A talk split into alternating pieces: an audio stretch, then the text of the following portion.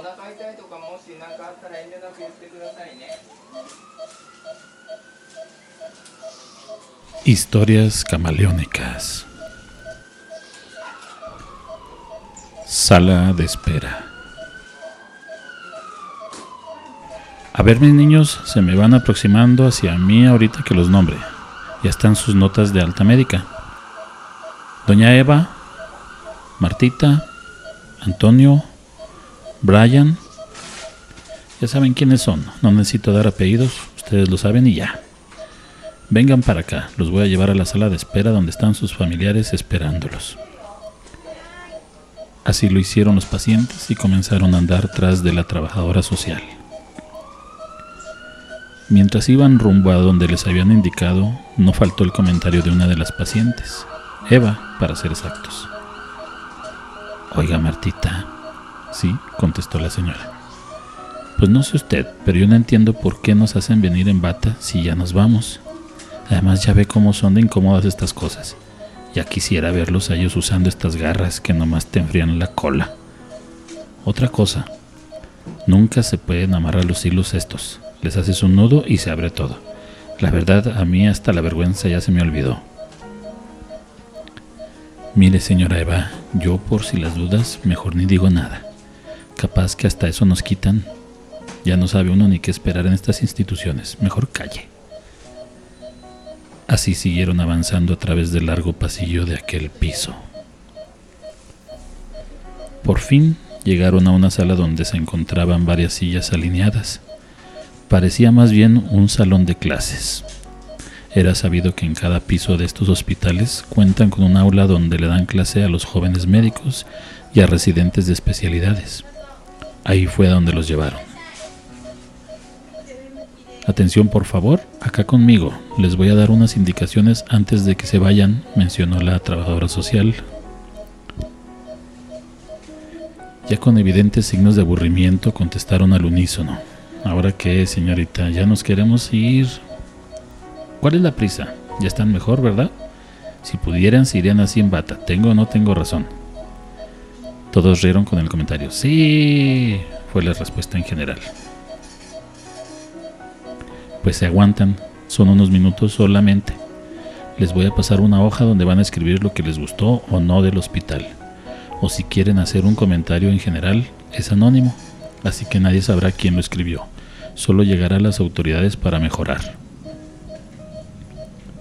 Se puso a buscar entre todo el montón de papeles en un cajón del escritorio. ¿Dónde dejé las malvadas hojas? Buscó y buscó hasta que desesperada se dio por vencida. Dejen voy por un bloque de esas hojas, no me tardo. Mientras platiquen entre ustedes, sirve que se conocen. Salió de ahí presurosa. Se quedaron solos y callados los cuatro, hasta que por fin doña Eva rompió el hielo. Bueno, pues esperaremos a ver cuánto más nos tardan aquí. Yo ya quiero ver a mis hijos y a mis nietos. Bueno, no a todos. Al infeliz de mi yerno no, porque el desgraciado se le ha pasado la vida golpeando a mi hija. Pero esta idiota no lo quiere dejar. Ahí sigue de bruta con él. Pero ¿qué le hacemos? Así es feliz ella y yo no le voy a insistir. ¿Usted, Martita? ¿Quién va a venir? No sé, fíjese. Con esto de mi diabetes se me ha complicado mucho todo. Y hasta me dicen que tengo que dializarme, pero yo no quiero. La gente que he conocido solo empiezan con ese tratamiento y ya no duran. ¿Y entonces por qué cayó aquí a terapia? Precisamente por eso, porque me subió o me bajó el azúcar, ya ni sé qué diablos fue, pero me fue muy mal. Por eso es que a lo mejor ya nadie quiere hacerse cargo de mí. Pero bueno, que sea lo que Dios quiera. Los hijos son muy ingratos, ya no son como antes. ¿Y usted, Toño? Dijo que así se llamaba, ¿verdad? ¿Qué lo hizo caer en desgracia? Todo mundo me decía que me vacunara contra este virus que atacó a la humanidad, pero yo nunca hice caso. Me peleé con toda mi familia, que sí lo hizo, y al final me tocó. Mire nada más qué friega me puso que hasta la hospitalización requerimos. No me despedí de nadie, no había nadie cuidándome, solo el personal del hospital. Espero que no se lo tomen tan a pecho y dejen sus rencores atrás. Eso es lo único que me importa en estos momentos que he reflexionado. Todos voltearon al mismo tiempo a ver al joven que se encontraba muy apartado de ellos, casi queriendo pasar desapercibido. ¿Y tu muchacho? ¿Por qué estás tan apartado? ¿No quieres platicar nada? Le preguntó Eva interesada.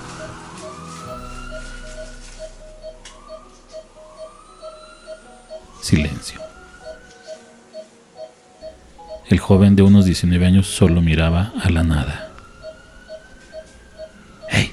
Tú, muchacho. Sí, te hablamos a ti, de nuevo insistió Eva. ¿Que estás sordo o qué? Volteó a verlos el Brian, pero sin mostrar interés. ¿A ti qué te trajo hasta esto? preguntaron al mismo tiempo. Finalmente habló. Yo no me quiero ir. Martita fue ahora la de la voz. Pero si eso es lo que todos ansiamos, ¿por qué razón tú no quieres ya salir de aquí? Intenté suicidarme.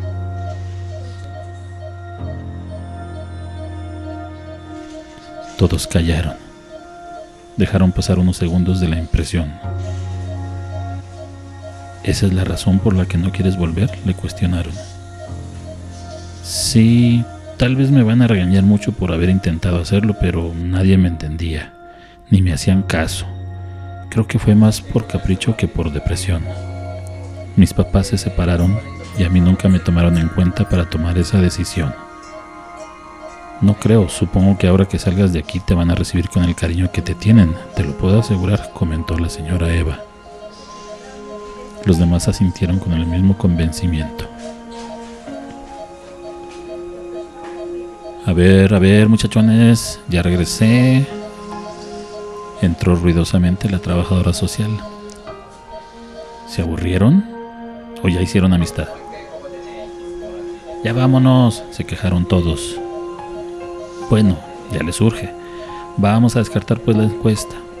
Necesito que me acompañen a la sala donde los esperan sus familiares. Otra vez, síganme. De todos, el único que no estaba tan entusiasmado era Brian. Lo siguió solo por no quedarse ahí. Bien muchachos, ya llegamos, dijo la trabajadora social. Solamente voy a solicitarles una última indicación y después de eso se acaba mi trabajo. Fue un placer servirles. Al lugar que llegaron había un letrero que decía Sala mortuoria.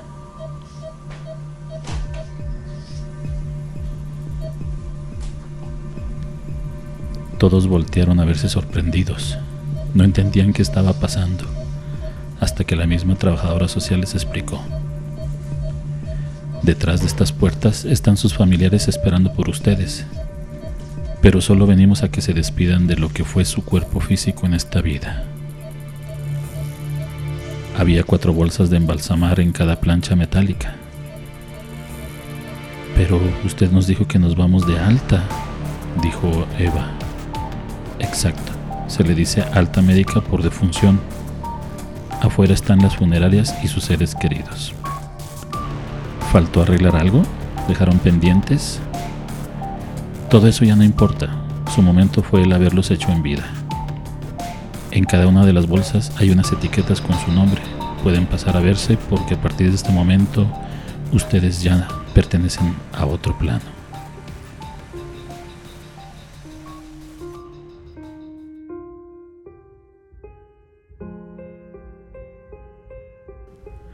No es tan malo como parece, cuando nacemos no tenemos recuerdos de otra vida, pero esto es un ciclo.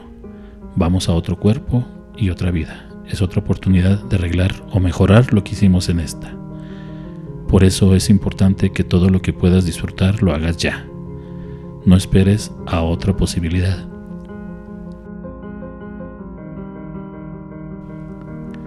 Pueden despojarse de su ropa.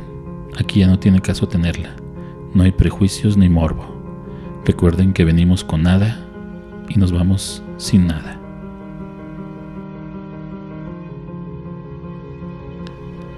Acompáñenme, es hora de partir.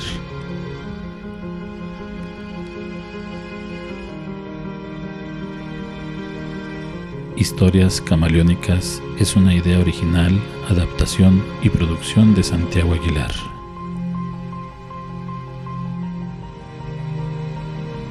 Hasta la próxima.